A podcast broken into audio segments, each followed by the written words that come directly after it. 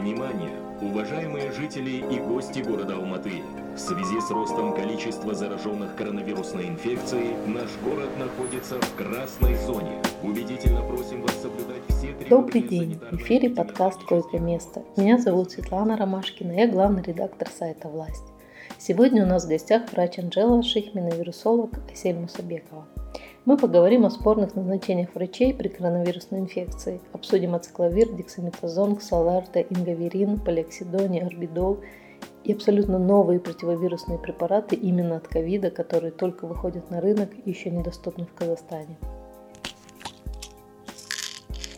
Асель, Анжела, спасибо за то, что вы нашли время поговорить с нами на такую важную тему. Да, добрый вечер. Здравствуйте. Спасибо за приглашение. Давайте начнем сразу со стандартных назначений, которые делают часто врачи. В моем случае это был при коронавирусе цикловир, ингаверин, тамифлю, парацетамол, витамин э, С и Д. Ну вот, как я понимаю, парацетамол, витамин С и Д, с ними все понятно но хотелось бы поговорить об эффективности цикловира, в первую очередь при коронавирусе, потом уже перейти э, к тамифлю, а затем уже отдельно поговорить о таких препаратах, как ингаверин, э, там, полиоксидоне и так далее. А я, пожалуй, начну, а Сель, если у вас потом будет что добавить, тоже будет, мне кажется, замечательно. Что вот касается назначений из госполиклиник, Здесь очень четко и важно надо провести такую параллель и э, черту, что существует протокол. Существует протокол лечения коронавирусной инфекции в каждой стране, в том числе и в Казахстане тоже. То есть у нас есть этот протокол, где четко прописано, какие медикаменты должны использоваться при какой степени тяжести болезни. То есть а, врачу, неважно, частному врачу в госполиклинике, не нужно изобретать велосипед, не нужно составлять какие-то собственные схемы, должен подчиняться протоколу лечения. А, и, конечно, вот в нашем случае вот каждому казахстанцу доступен этот протокол, то есть они все в открытом доступе, они бесплатные, любой человек может их прочитать.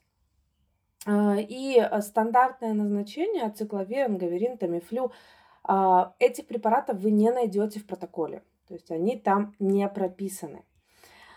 Почему врачи их назначают, для меня остается загадкой. Возможно, потому что ацикловир и тамифлю препараты противовирусные, то есть они борются с определенными вирусами, но коронавирусная инфекция они не имеют никакого отношения.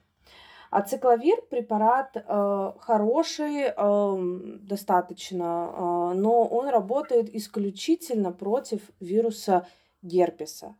И то в последнее время вот, э, э, рекомендовано начать лечение при герпетической инфекции в ближайшие 72 часа цикловиром, потому что дальше его эффективность снижается. То есть даже при вот герпетических инфекциях он имеет достаточно а, ограниченную а, эффективность, что уж говорит против ковида. То есть против ковида этот противовирусный препарат не имеет никакой силы. Тамифлю – это торговое название, а его а, действующее вещество – это асельтамивир, препарат против гриппа. Но также а, препарат действенный, а, нормальный, то есть это не просто какой-то а, нерабочий, неэффективный препарат. Но, опять же, этот препарат, асельтамивир, работает только против вируса гриппа. И его эффективность максимальна, если начать лечение в первые сутки болезни. И то его а, действие сократит количество дней болезни там на сутки, на двое, все. То есть даже против гриппа его эффективность достаточно а, ограничена. То есть это не волшебная таблетка, которую человек выпьет, даже если мы говорим не о ковиде, а о гриппе, и он выздоровеет и побежит, и все будет прекрасно. Нет. То есть у него тоже эффективность достаточно эм, маленькая. То есть он, он не излечит, он не убьет этот вирус. То есть это не антибиотик, который вот используется против бактериальной инфекции. А, что же касается ингаверина, а, препарат э, не имеет доказательной эффективности, используется только в странах СНГ, преимущественно в России. А, то есть э, нет, он неэффективен против ковида. И также в нашем казахстанском протоколе у нас, кстати говоря, очень прекрасные протоколы. Вот э, большинство из них составлены очень грамотно, соответственно, современным каким-то доказательным базам. И там вы не найдете ни ингаверина, ни орбидола, ни полиоксидони, никаких этих препаратов вы там не увидите. Поэтому все вот, вот это гигантское количество фармацевтических препаратов а, в аптеке, большинство из них против вирусов не имеют никакой эффективности. То есть вы, это просто э, состав какой-то химический вот, таблетки, который принимается, ваша печень, почки а, про, про, проводит через себя и выводит из организма, и все. Да, я, я хотела добавить, вот я абсолютно согласна с Анжелой в данном случае, потому что э, почему, собственно, у нас антивирусных не так много, к сожалению, да? То есть у нас э, гепатита С как раз-таки антивирусные, это просто была э, революция, и Нобелевская премия была за это дана, да, за антивирусные от гепатита С, потому что это на самом деле такие лекарства, которых не очень много, они супер классно действуют против вируса и практически не имеют побочных действий, да? А до этого времени мы, скажем, гепатит С лечили кошмарными совершенно лекарствами, огромными концентрациями там интерферона и прочего, да, э, которые действовали там практически как химиотерапия. Почему это происходит? Потому что мы знаем, что вирус это по сути э, генетическая информация в упаковке из белка и жиров, да, а точно такая же генетическая информация у нас есть в клетках.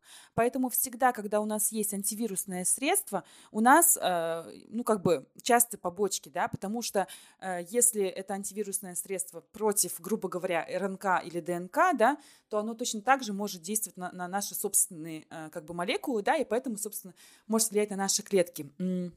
Что касается э, антивирусных, вот этой гонки за антивирусными во время ковидной пандемии, конечно же, нам нужно здесь понимать, да, что нам хочется иметь хорошее антивирусное средство. И об этом мы, наверное, еще поговорим, да, о новых двух лекарствах, э, которые появились. Это молекула от Merck и лекарство из двух э, антивирусных от Pfizer.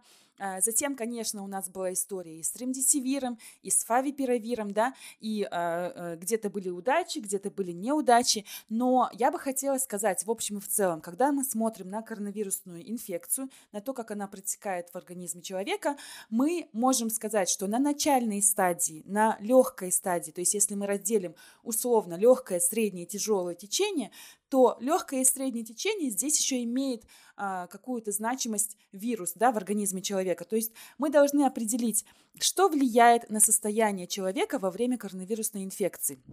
Во-первых, сам вирус, то есть репликация, размножение самого, самого вируса, но влияет вот этот фактор только в начале, буквально, ну, максимум там первые пять дней да, э, болезни на, собственно, состояние человека влияет сам вирус. То есть, когда у нас идет график у нас э, репликации вируса, то максимально мы видим вирус, и э, в том числе на, на ПЦР-тесте в начале инфекции.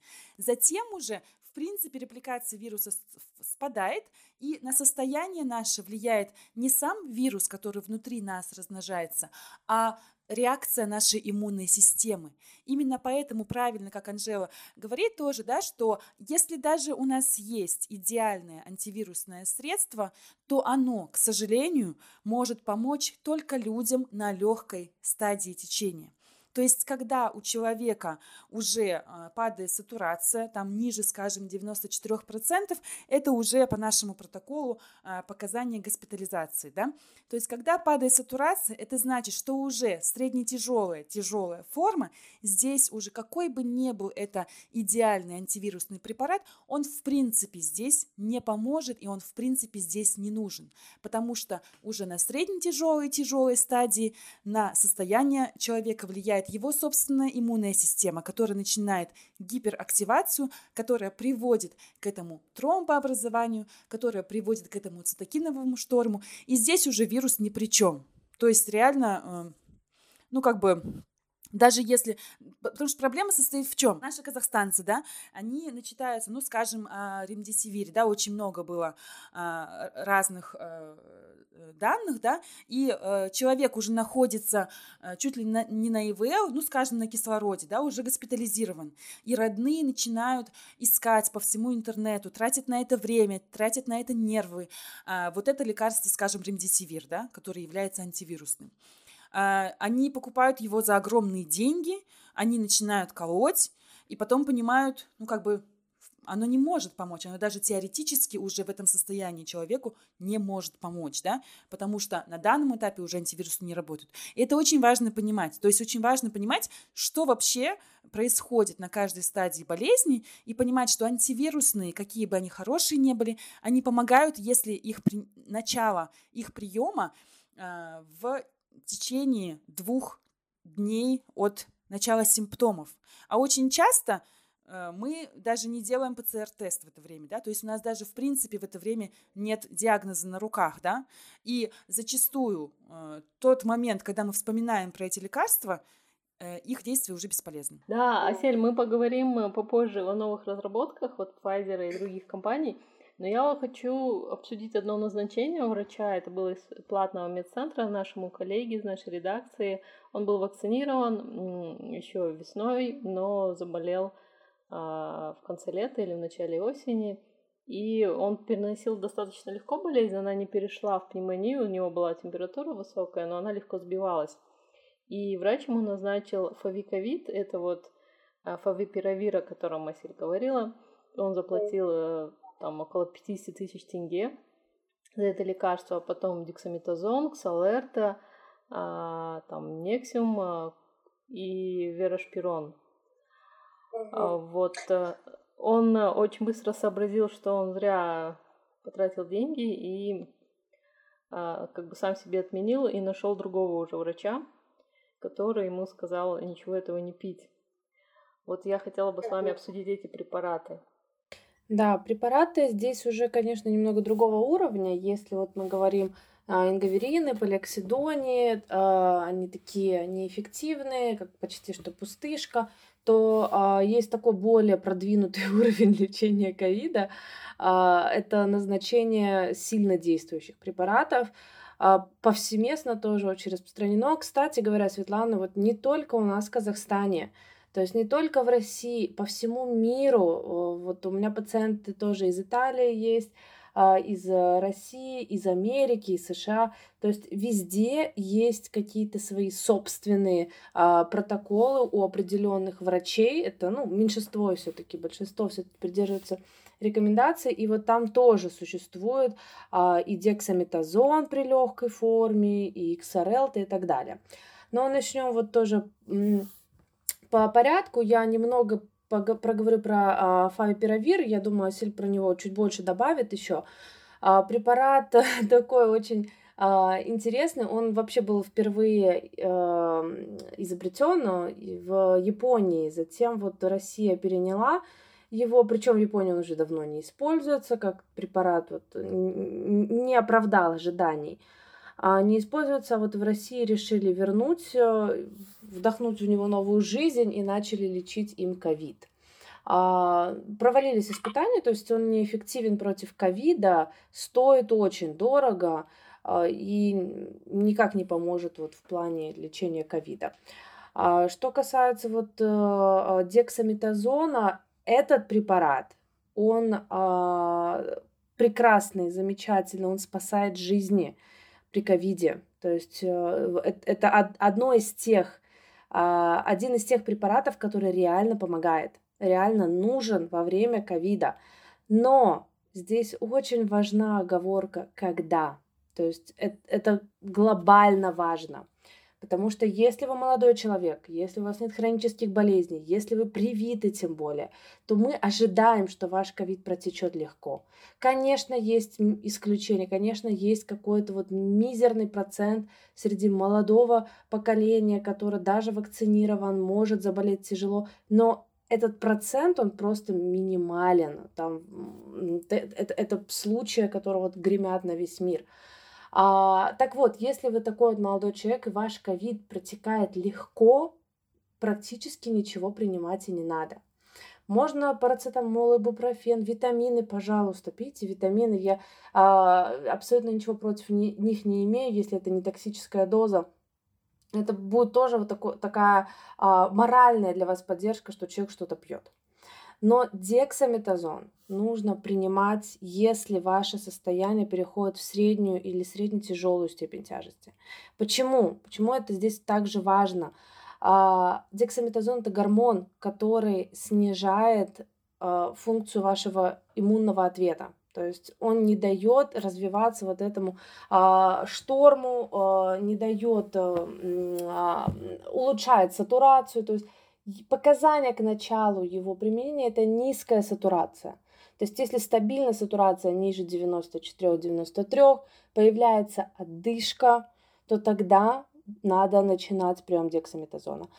Есть такие случаи, когда человек вот очень паникует, и э, все, у меня температура 37,2, я начну дексаметазон, а, начинают принимать, и состояние ухудшается. И в этот момент уже невозможно сказать, наступило ли это ухудшение, потому что это ковид, так вот повлиял, или дексаметазон не дал развиться нормальному иммунному ответу, и все э, пошло по накатанной.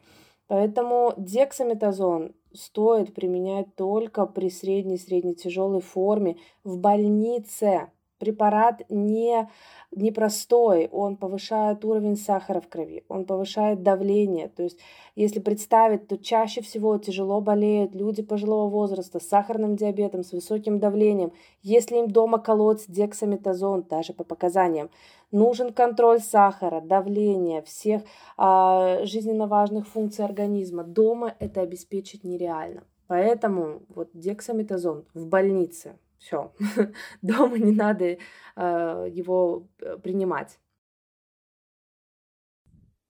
Можно я здесь расскажу одну историю, которая меня вообще в шок просто повергла. Почему? Потому что э, я читала э, семинары тоже по лечению ковид э, для врачей. И вообще у меня был такой синдром самозванца, потому что я не врач, я доктор, но я ученый доктор, да, PhD. И, конечно же, когда меня попросили э, прочитать для одной группы врачей э, семинар о том, что происходит, да, почему у нас э, кортикостероиды в конце, да, то есть средне-тяжелое, тяжелое состояние только когда нужен дополнительный кислород, а лучше всего дексаметазон помогает все-таки пациентам на ИВЛ, да, самые лучшие данные о том, как поможет это лекарство, да, ну, начинаем мы всегда его прием только тогда, когда уже нужен кислород. Рассказываю я, в общем, об этом, рассказываю о том, что антивирусные только в начале, что кортикостероиды только э, в, во второй части, да, как бы уже в тяжелом состоянии. И тут меня перебивает э, пожилой врач и говорит, что э, вы вообще абсолютно не практик, э, кто вы вообще такая, как бы вы ученый, да, э, хорошо, и говорит, у меня 30 лет опыта работы, и вот я дексаметазон сразу, я говорю, что нужно сразу, потому что мы теряем драгоценное время. Я своей семимесячной внучке э, каждый раз, когда у нее там поднимается температура, я сразу укольчик дексаметазон семимесячной внучки. И тогда вот этот случай мне помог на самом деле бороться с синдромом самозванца, потому что я понимаю, что это катастрофа, да, то, как использовалось у нас в нашей стране это, это, это лекарство, во-первых, э, в прошлую волну, прошлым летом этого лекарства не хватало в аптеках э, тем больным, кому оно на самом деле нужно, а это люди с аутоиммунными заболеваниями, да, там та же системная красная волчанка, да, скажем, э, пациенты, которые на самом деле нуждаются в кортикостероидной терапии, да, и на всякий случай покупала огромное количество казахстанцев, э, даже не болея, даже не имея никаких симптомов. У нас были случаи в медсаппорт, мы обсуждали, нам присылали фотографии домашних кустарных инъекций, дексаметазона, э, впоследствии которых э, были и абсцессы кошмарные, просто откачивали гной, да. Поэтому, э, конечно, то, как у нас сейчас население относится к подобного рода лекарствам, это, это ужас. И мы должны понимать, что у каждого лекарства, особенно у, у такого серьезного лекарства, как вообще, в принципе, гормональные средства кортикостероиды, да, у этой группы лекарств, есть огромное количество побочных действий. И всегда, всегда такие лекарства только по назначению врача. Если вы видите, что врач назначил а у вас легкая форма ковида, и у вас э, нет еще никакой одышки, и вообще, ну, вы понимаете, что логически это показание неверно, бегите от этого врача, а желательно даже ему об этом сказать, да, что он все-таки не прав, и э, присылать ему ссылку на наш подкаст. Пусть послушает и образуется. Да, Xarelto э, тоже вот стал очень популярным. А, если дексаметазон а, все-таки колят, но, к примеру, там, ну, пару инъекций сделали, и потом что-то что передумали, а температура упала, и люди как-то от него отходят, то ксарелта занимает почетное место. А все его пьют, пьют месяцами, чтобы разжижить кровь, чтобы там тромбы не образовывались. На самом деле а, с побочными эффектами XRL-то я в своей практике, я все-таки врач-практик, а, встречаюсь чаще, чем дексаметазоном. То есть, да, дексаметазон, побочки тоже бывают, но вот а, с побочками XRL-то я часто встречаюсь. В основном это маточные кровотечения у женщин, особенно во время месячных. Был один очень тяжелый случай, у человека оказалась язва желудка, а, было очень тяжелое кровотечение на фоне приема XRL, то есть там, там уже никакой ковид особой роли не играл, а, человек был госпитализирован а, в таком приагональном э, состоянии. Ладно, XRL это антикоагулянт. То есть препарат, который разжижает кровь, грубо говоря, на а, очень таких низких уровнях. То есть если сравнить его с тем же диперидомолом, вот курантилом, аспирином, а, то это намного более серьезный препарат. И уксарелта а, это потрясающий препарат. Он используется в, в кардиологии повсеместно и при других состояниях в гематологии. У него прекрасный эффект кроворазжижения, и он очень длительный. То есть, если выпить этот препарат, то действие вот более вот, вот это вот кроворазжижающее, антикоагулянтное будет очень длительным.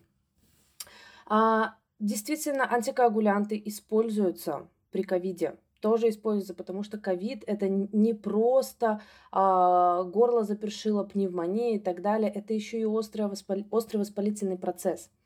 То есть именно во время ковида мы видим и повышение острофазовых белков, таких как там ЦРБ, ферритин, дедимер.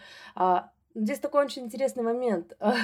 С другой этой стороны, мы не особо проявляли такого интереса к этим анализам, к примеру, при гриппе, при каких-то других тяжелых вот болезнях. Возможно, и при них тоже повышаются эти воспалительные а, процессы. Но вот ковид в этом случае сейчас приковал больше внимания.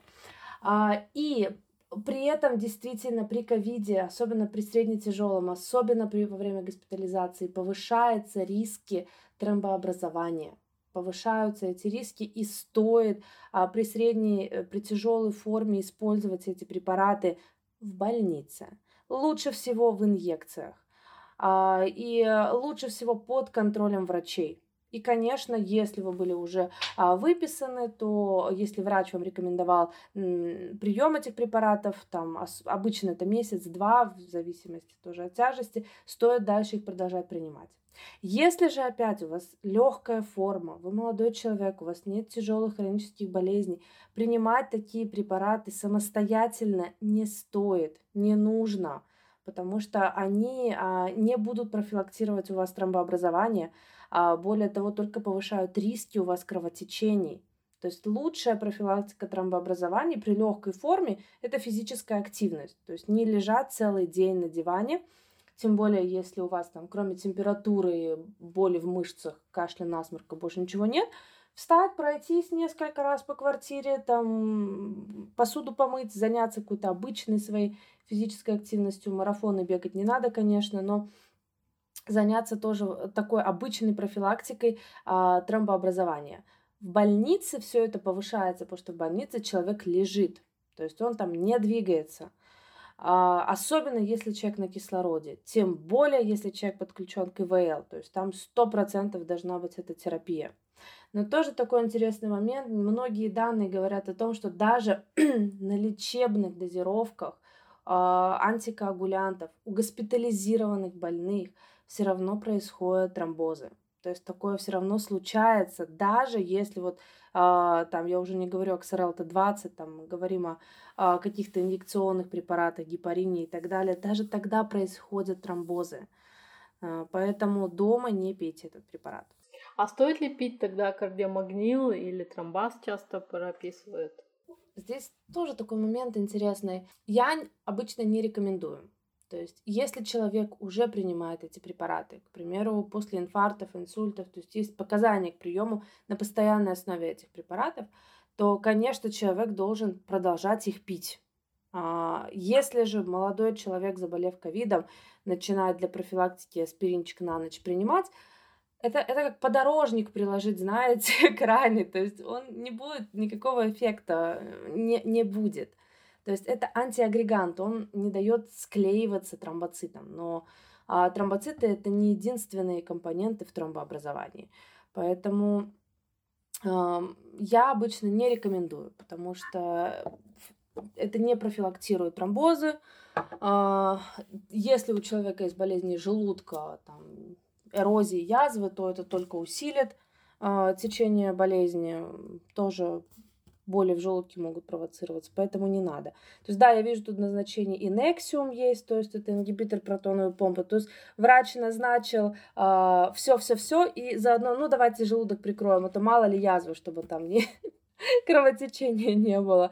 Это немного неправильно. То есть тот же Nexium прекрасный препарат, используется в гастроэнтерологии для лечения гастритов, язв, эрозий. Если у вас нет проблем с желудком, принимать его во время ковида не надо. То есть он никак вам не поможет. А, тоже и про верошпирон. Это вообще очень такая история, очень, очень сомнительная. Был какой-то вброс в интернет, в эти WhatsApp, а, где какой-то российский, по-моему, был а, протокол, и то неофициальный, какой-то непонятный, где был этот верошпирон. А, вообще он не используется для лечения ковида, а, это диуретик, а, он вообще в принципе редко используется. Это препарат не, не, не первого выбора даже для лечения там, гипертензии или отеков. И то, что он появился вдруг при ковиде, тоже очень интересно. А, его не стоит принимать. А, вообще, никому, особенно мужчинам, у него побочный эффект еще геникомастия, грудь растет.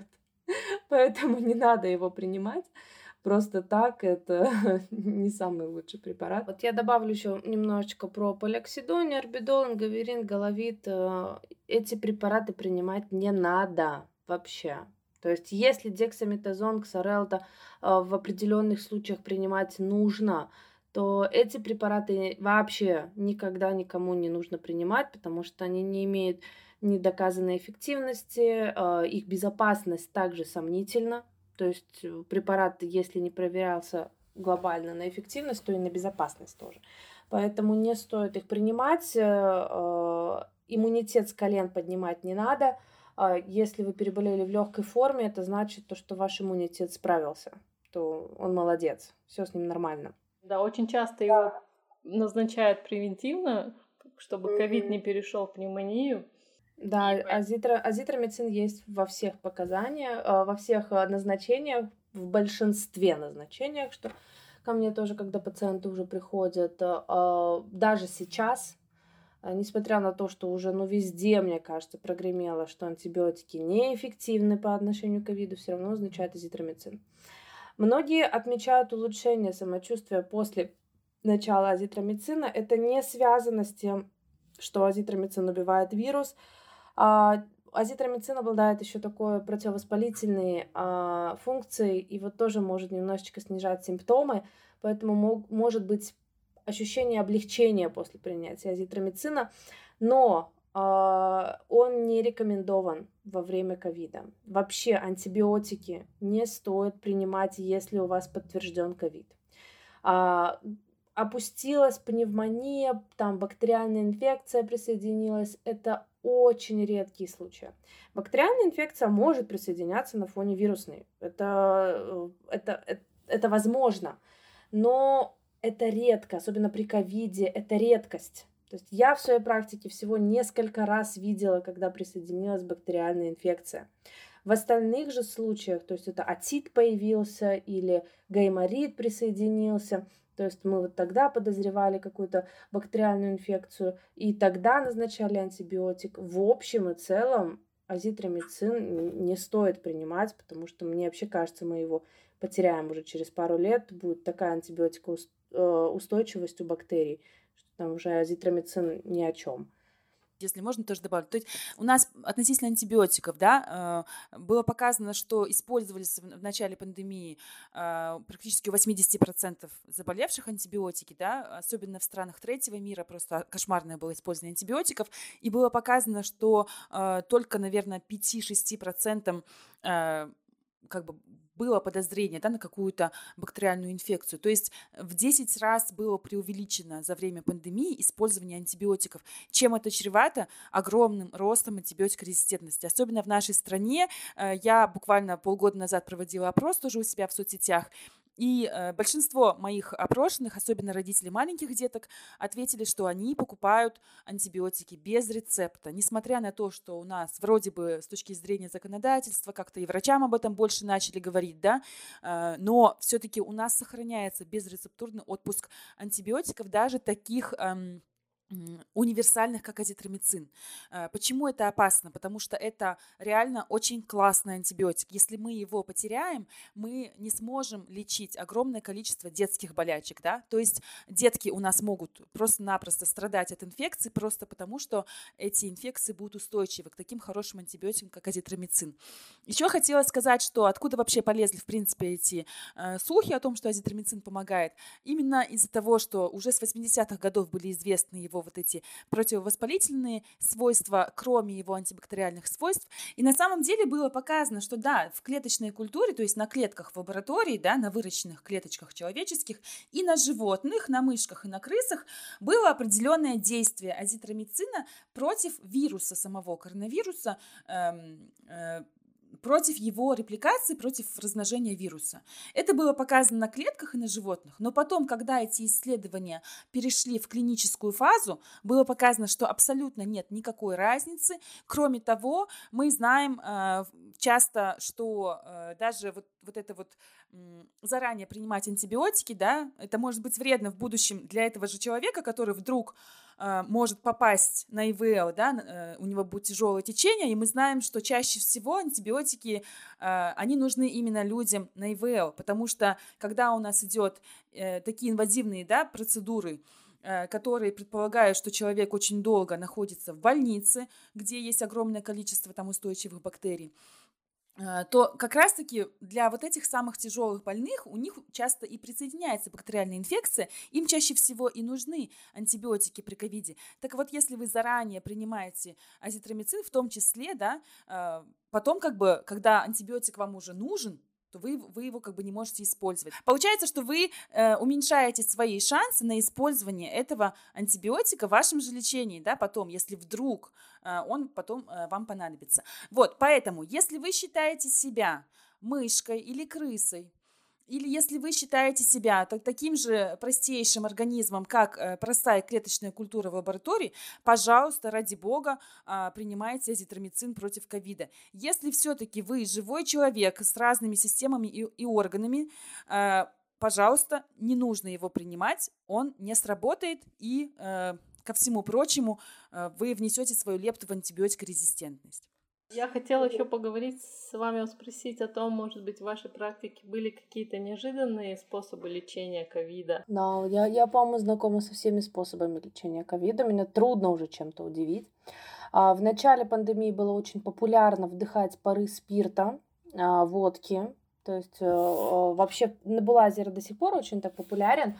А, но вот пары водки, спирта. Но это все, во-первых, небезопасно. Во-вторых, а, никогда не стоит вдыхать непонятные препараты или, неважно, средства, вещества, не созданные для а, ингаляционной формы. То есть водка, боржоми, а, минералка, неважно что, они не должны быть использованы в плане ингаляционной терапии. Никогда. То есть это не стерильные растворы, они не предусмотрены для того, чтобы ваши легкие как-то вообще перерабатывали эти вещества. Не делайте этого. Есть а, а, также вот очень частая практика использования китайских таблеток, вот линь-хуань, по-моему, не простите, если неправильно произношу. Препарат тоже такой очень интересный, даже есть небольшое исследование, да, китайское, там 200 с чем-то человек было, которые отмечали вот почти э, полное исчезновение симптомов А, я этот препарат не рекомендую, потому что я не читаю на китайском, я не знаю его состав. То есть я так погуглила немножечко, поняла, что там травы, там есть большой-большой сбор трав, как они конкретно влияют на э, организм человека, как они взаимодействуют друг с другом, никто это не исследовал, никто не знает. А, плюс э, травяные препараты, повышенный риск аллергической реакции. И потом травы сами по себе, а, это тоже трава, да, например, можно умереть запросто. Э, там еще что-то конопля тоже трава, что хорошая трава. А у нас такая крайность, э, с одной стороны, сплошная химия тут у вас, вот эти всякие ваши вакцины и вообще все это сплошная химия, а с другой стороны у нас травы, вот фитотерапия, да, травы, состав которых мы не знаем, сочетания которых мы не знаем. А, хочу обратить внимание также, что у меня мои собственные подруги говорили про то, что они использовали экстракты э, трав для профилактики, так сказать, да, всяких э, ковида э, у детей в том числе. И нужно понимать, что экстракты очень часто содержат немалое количество спирта, да, то есть на это тоже очень редко обращают внимание. То есть трава это не значит, что это безопасно и э, что это сразу эффективно и что вот это все прям так хорошо и нет никаких побочек, поэтому, пожалуйста, будьте очень осторожны. Сейчас популярность набирает в стационарах в том числе а, синька, то есть пускают внутривенно синьку. А, я вообще очень мало как, как-то себе могу представить, как такой препарат можно пустить по вене. А, какого цвета будет моча. Мне просто, честно говоря, это интересно. Вот. В стационарах? Ну, в смысле, в в стационарах? Да, все верно, да. У меня пациенты есть э, после госпитализации в стационарах, прямо в назначениях, да, они говорят, тут синьку два-три раза пускали, э, давали внутривенно, и мне просто очень интересно, что, что с их почками, что с их цветом мочи, такой у меня просто праздный интерес. Не стоит этого делать, не стоит. Это опять же какой-то экспериментальный метод. Синька не имеет никакого эффекта на коронавирус. А, не надо ее не пить, не внутривенно использовать. Это дезинфицирующий раствор, достаточно опасный. А, не надо, не, пожалуйста, ничего такого не делать. Лучше ничего не делать, чем вот так изощряться. Ну, как я сейчас понимаю, важно тут уже сейчас э, не что пить, а что не пить. Давайте перейдем к тому, что можно все-таки сделать при коронавирусе. Угу. Да, я, наверное, немножко подведу такую черту, что стоит делать дома, а, если у вас появился ковид. То есть, в первую очередь, если появились какие-то симптомы ОРВИ, а, сдайте ПЦР как можно раньше. Это, это даст вам ответ, что это. То есть ковид, не ковид, или предположить, тоже ковид, это важно сделать. Также самоизоляция важна. А, ибупрофен, парацетамол, немесулит, любые препараты вот противовоспалительные, какие дома есть, принимать стоит, если вас что-то беспокоит. То есть, если нестерпимая температура, то есть плохо себя чувствуете, мышечные, головные боли, то есть все это можно принимать при наличии симптомов. Если все терпимо, пить не надо. А, витамины. Я обычно а, рекомендую витамины. Они не имеют глобального действия, эффекта ни на ковид, ни на ваш иммунитет. Но людям иногда просто нужно что-то принимать. То есть люди наши не привыкли э, пить только парацетамол или ибупрофен и воду. Э, для них это ненормально. Поэтому если человек хочет принимать витамины, пусть принимает. Обычные стандартные дозировки витамина D или С, пожалуйста. А, хуже они не сделают, если у вас нет гигантского камня в почке.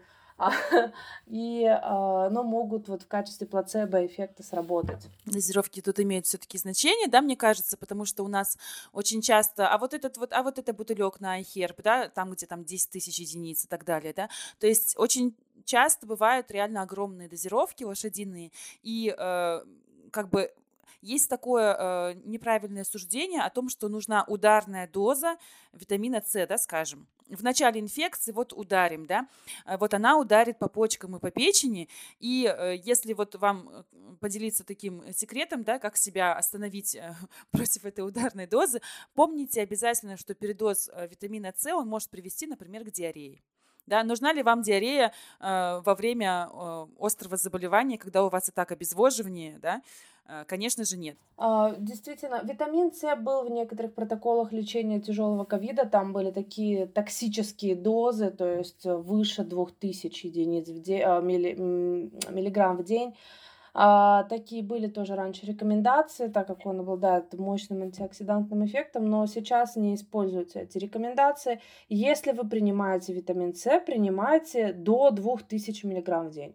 То есть, если это вот обычные такие дрожжи, 2-3 в день выпейте, вам будет достаточно, а, чтобы любоваться своим желтым языком.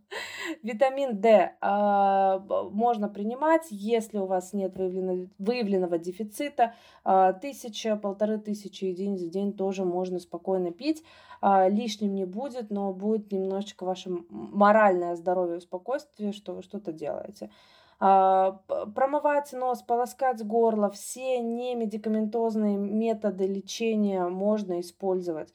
А, просто вот механически промывать ваши слизистые тоже не возбраняется. Физическая активность, пройтись э, по квартире несколько раз, даже несмотря на страшную слабость. То есть это тоже все стоит э, исполнять, делать. И самое важное обычно, что я вот говорю пациентам, это наблюдать за самочувствием. Это самый важный аспект, который должен быть выполним. А, не пропустить ухудшение, не пропустить осложнения. Если наступает а, снижение сатурации, отдышка возникает, не надо дома оставаться. Очень многие боятся госпитализации. Не могу не затронуть этот момент.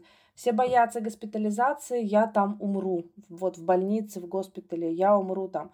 А, здесь немножечко такой момент, что если человека госпитализируют, значит его состояние уже плохое. То есть это уже средняя или тяжелая степень тяжести, и риски летального исхода повышаются. Поэтому, конечно, мы видим большую летальность именно в, поликли... в, в больницах.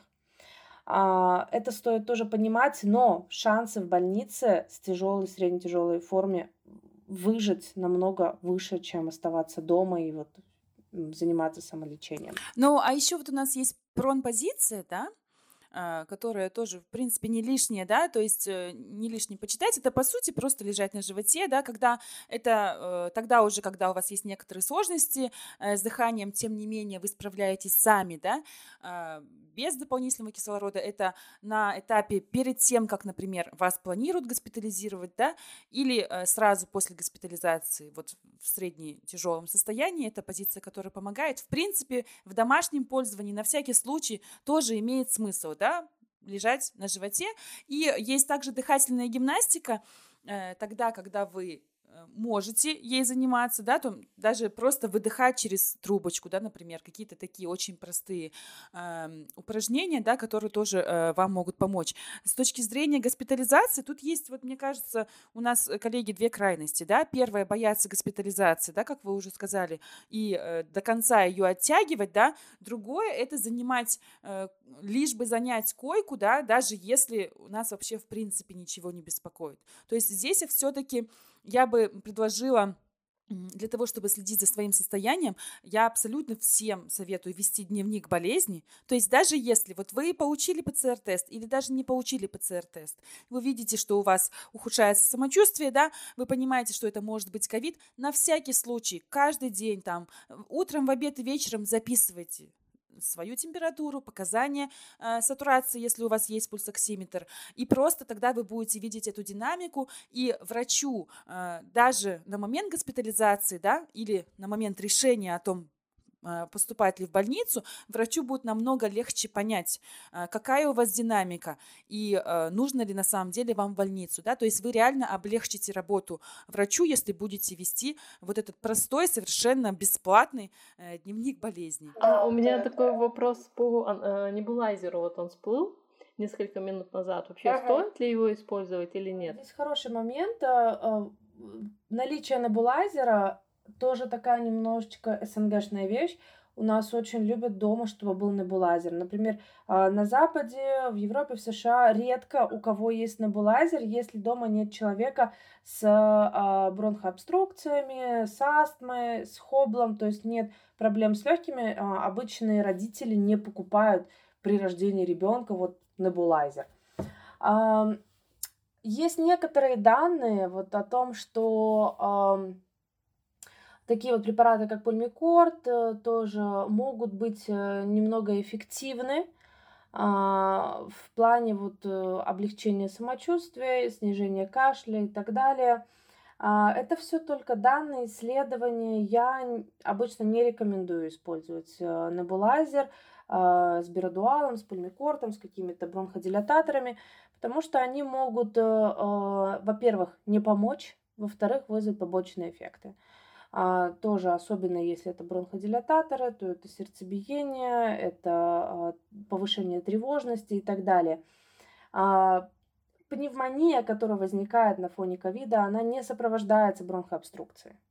Поэтому а, в зависимости от того, с какой целью мы вообще делаем эти все ингаляции, то не стоит этого делать. Очень часто у молодых родителей им чуть ли не на день рождения ребенка дарят небулайзер, но, к сожалению, нет так- таких необходимых вещей, как, например, увлажнитель воздуха или, в принципе, гигрометр, да, который измеряет влажность воздуха. То есть всегда, когда мы говорим о респираторных острых инфекциях, э, очень часто, то есть самым главным фактором э, вашего самочувствия часто э, выходит качество воздуха.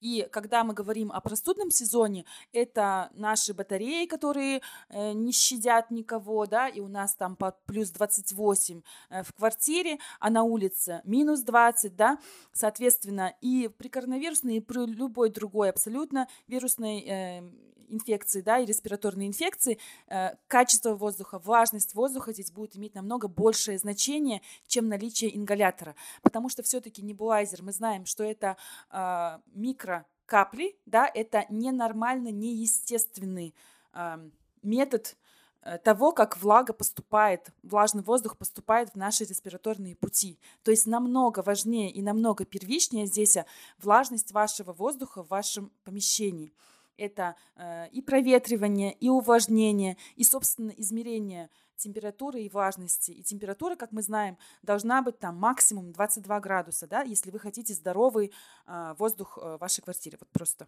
лирическое отступление. А давайте перейдем к последним новостям, связанным с э, лекарствами от ковида, то, чего мир ждал давно. И, наконец, это случилось. Давайте посмотрим еще раз да, на то, как мы можем, в принципе, сейчас лечить ковид. То есть э, дексаметазон, антикоагулянты, те, это те препараты, которые, да, мы можем использовать, скажем, при госпитализации, да, когда уже не хватает кислорода, но это э, препараты, которые э, борются не с самой инфекцией, они борются с последствиями того, э, как сходит с ума наш иммунитет, да, вот это цитокиновый шторм, гипервоспаление, э, тромбообразование, э, микротромбоз, глюкозы, да, вот это все, да, оно приводит к тому, что нам э, необходимо на поздних стадиях использование таких лекарственных средств. Что же касается самого вируса, как, мы, как я уже сказала, да, э, любое действие против самого вируса, оно актуально только до того, как вам э, понадобится кислород, то есть на легком э, и среднем течении э, инфекции. И основная проблема состоит в том, не как э, найти идеальное лекарство, которое будет именно работать против коронавируса, а, собственно, как сделать так, чтобы мы его вовремя приняли. То есть любое антивирусное средство и те новинки, которые сейчас появились, и те лекарства, которые у нас были до этого, в том числе ремдисивир, они актуальны только э, в течение двух-трех дней после того, как появились первые симптомы. И это на самом деле сложно. То есть сделать так, вообще на первой вот этой стадии, да, э, мы можем или а, бороться вот с вирусом, да, используя те лекарства, которые сейчас появились, или просто-напросто не мешать нашему иммунитету, то есть не давать заранее там дексаметазон, да, и э, что мы можем в Казахстане делать сейчас на данный момент с теми лекарствами, которые доступны в нашей стране, это как раз-таки просто не мешать. А дальше пойдет разговор о новинках, которые доступны э, пока что э, только в разных странах, да, но и в частности в основном только в Штатах и одобряться будет, скорее всего, изначально американскими какими-то агентствами, э, скажем, FDA, да. Э, значит, э, поиск антивирусных, он э, продолжался, начался сразу же с начала пандемии, да, и у нас было несколько путей. Использовать те антивирусные, которые у нас уже есть против инфекций, которые были. Это и, скажем, алувия, если помните, да, в начале пандемии всем подряд давали алувию, даже без симптомов. На всех стадиях, к сожалению, в нашей стране в протоколе она была, и это такая печальная, на самом деле, история, да, потому что ну, лекарство не безобидное, мягко говоря. Это лекарство против э, ВИЧ, э, вируса ВИЧ. И э, было показано уже достаточно быстро в начале пандемии, что алувия не работает э, против коронавируса.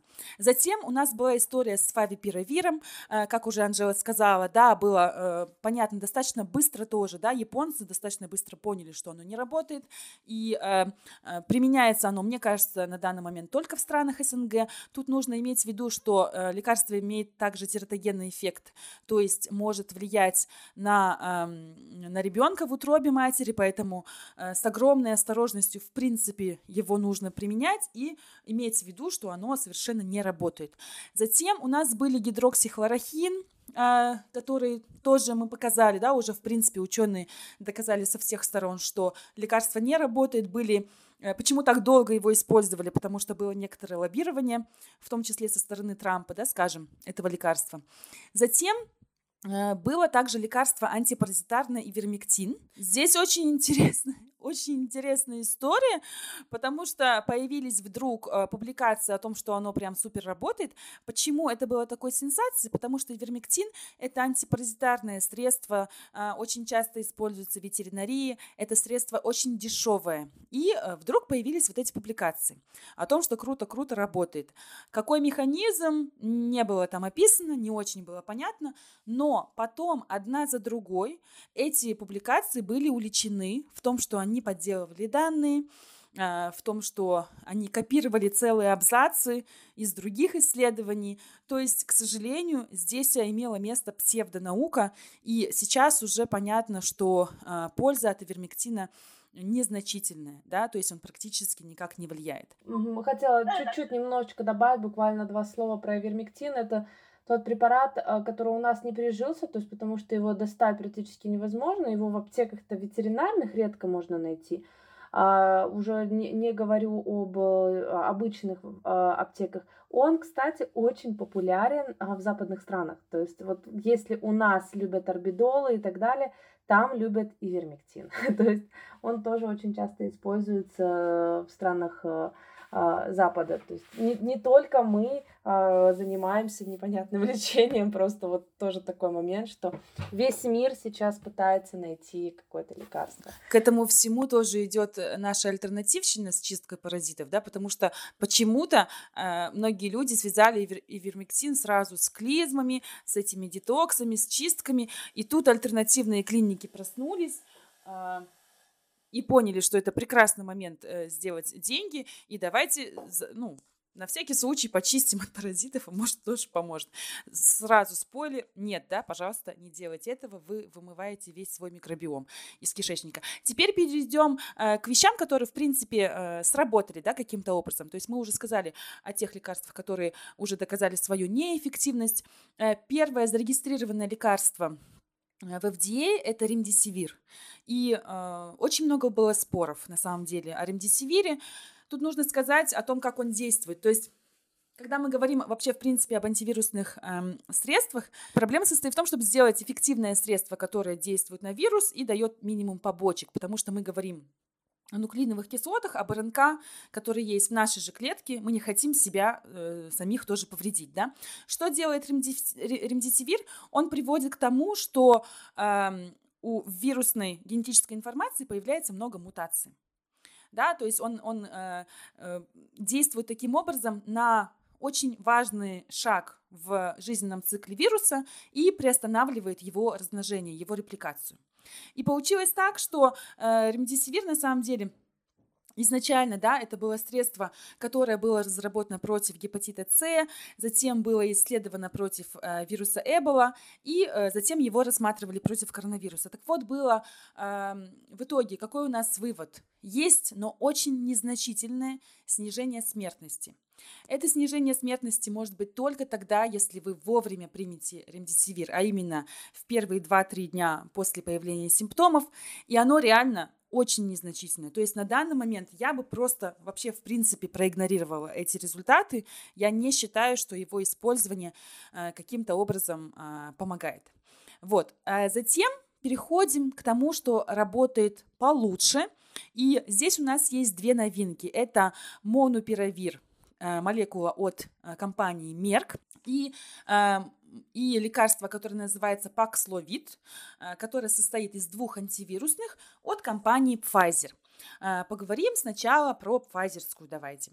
Э, значит, это лекарство, которое состоит из двух антивирусных. Одно из них – это часть алувии, это ритоновир, потому что было показано, что когда мы добавляем ритоновир к другим антивирусным, он может помогать как бы повышать эффективность и э, понижает также устойчивость, то есть замедляет появление устойчивости у вирусов.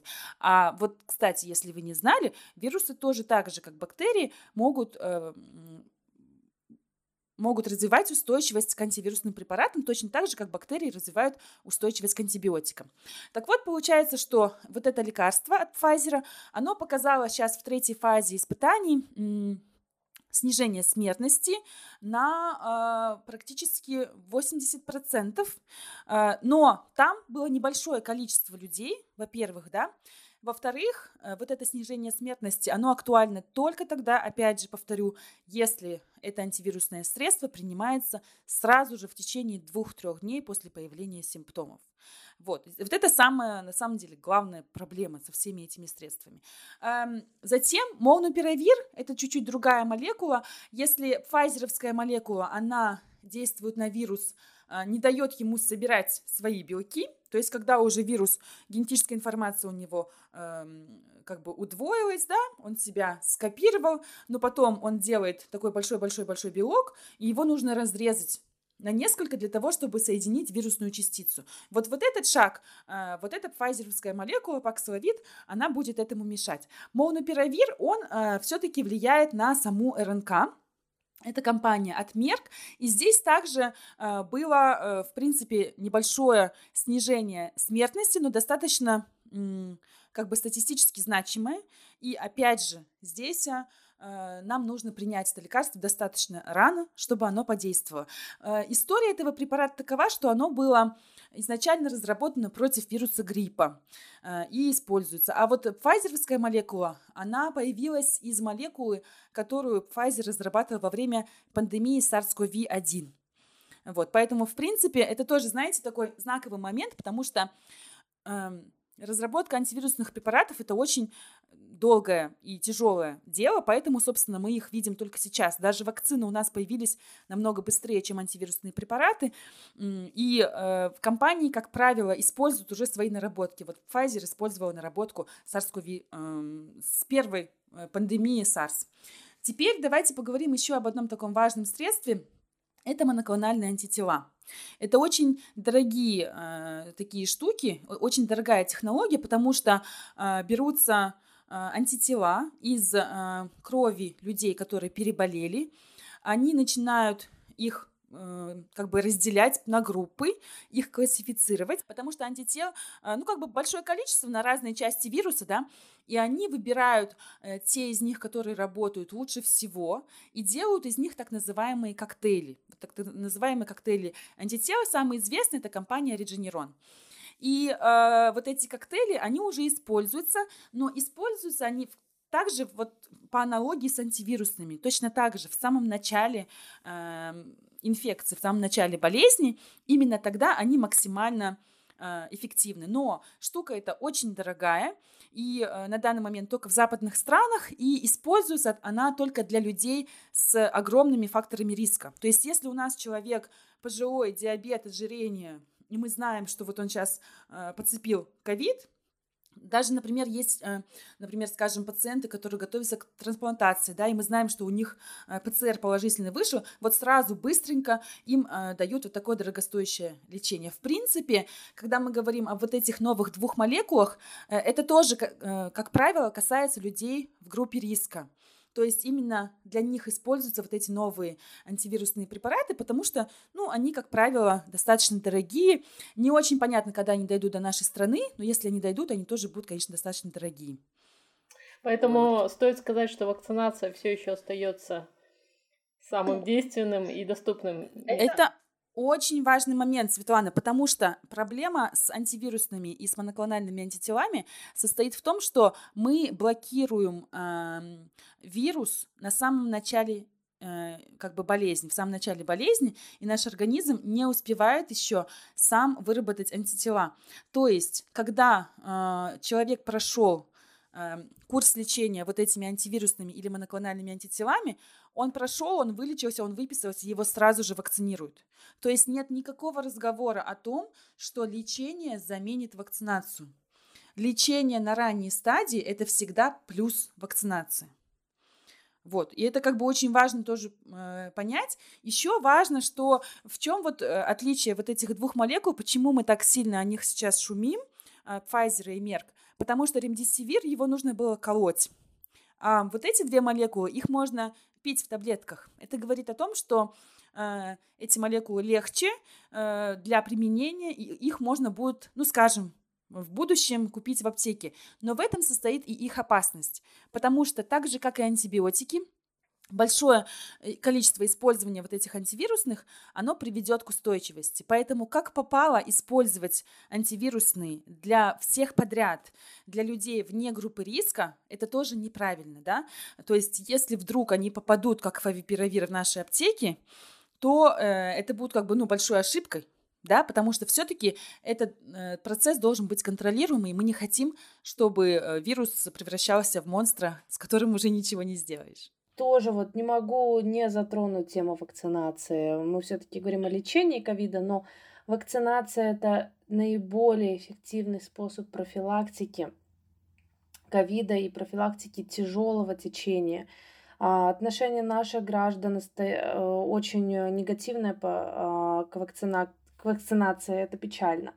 А, думаю, что сейчас всем очень важно посмотреть на опыт России, где, а, где, был изобре... где была изобретена одна из лучших вакцин, а, и где она вот э, просто игнорируется, как говорится, нет пророка в своем отечестве. И это очень печально, потому что смертность на Украине и в России просто колоссальная. И если мы не хотим получить такой же сценарий в Казахстане, необходима вакцинация.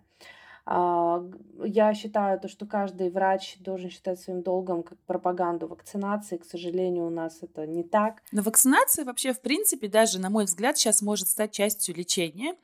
А, лечения не самого ковида, а постковида а, потому что мы знаем, что есть некоторые данные о том, что вот люди переболели, вот и у них начался постковид, да, после того, как прошли острые симптомы. Постковид это очень а, неприятное состояние, когда и усталость, и а, кратковременная память страдает, и в принципе такое подавленное состояние, да, плюс к тому, что там теряется обоняние, у кого как, да, очень разные симптомы.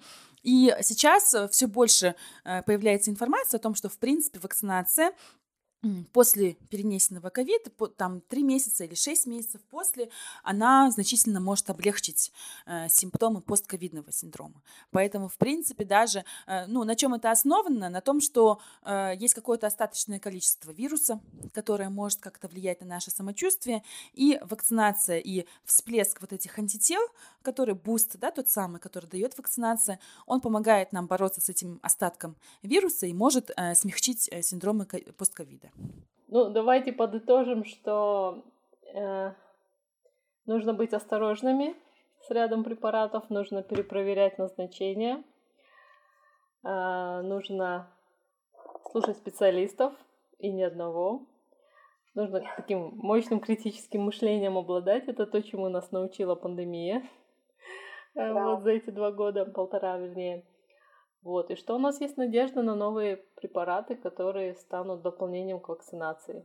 Да, это, это все верно. И также хочется вот э, а, все-таки пожелать а, очень и очень а, грамотного подхода а, к личной гигиене. То есть очень часто сейчас тоже в Казахстане игнорируются в полной мере маски, игнорируется а, гигиена рук. То есть мои тоже рекомендации как врача, не забывайте о самых простых методах.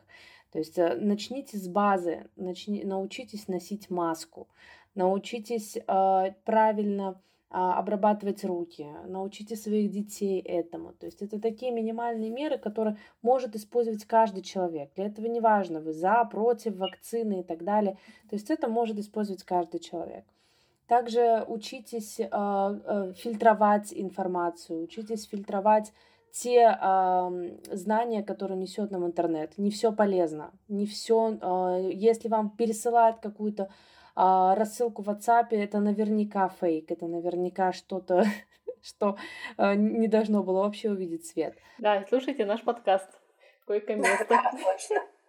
Вот, Асель, а, Анжела, спасибо большое за, за участие. Спасибо большое э, за приглашение опять, Светлана. И, в принципе, э, обращайте внимание также на наш официальный клинический протокол, который достаточно хорошо сейчас выглядит.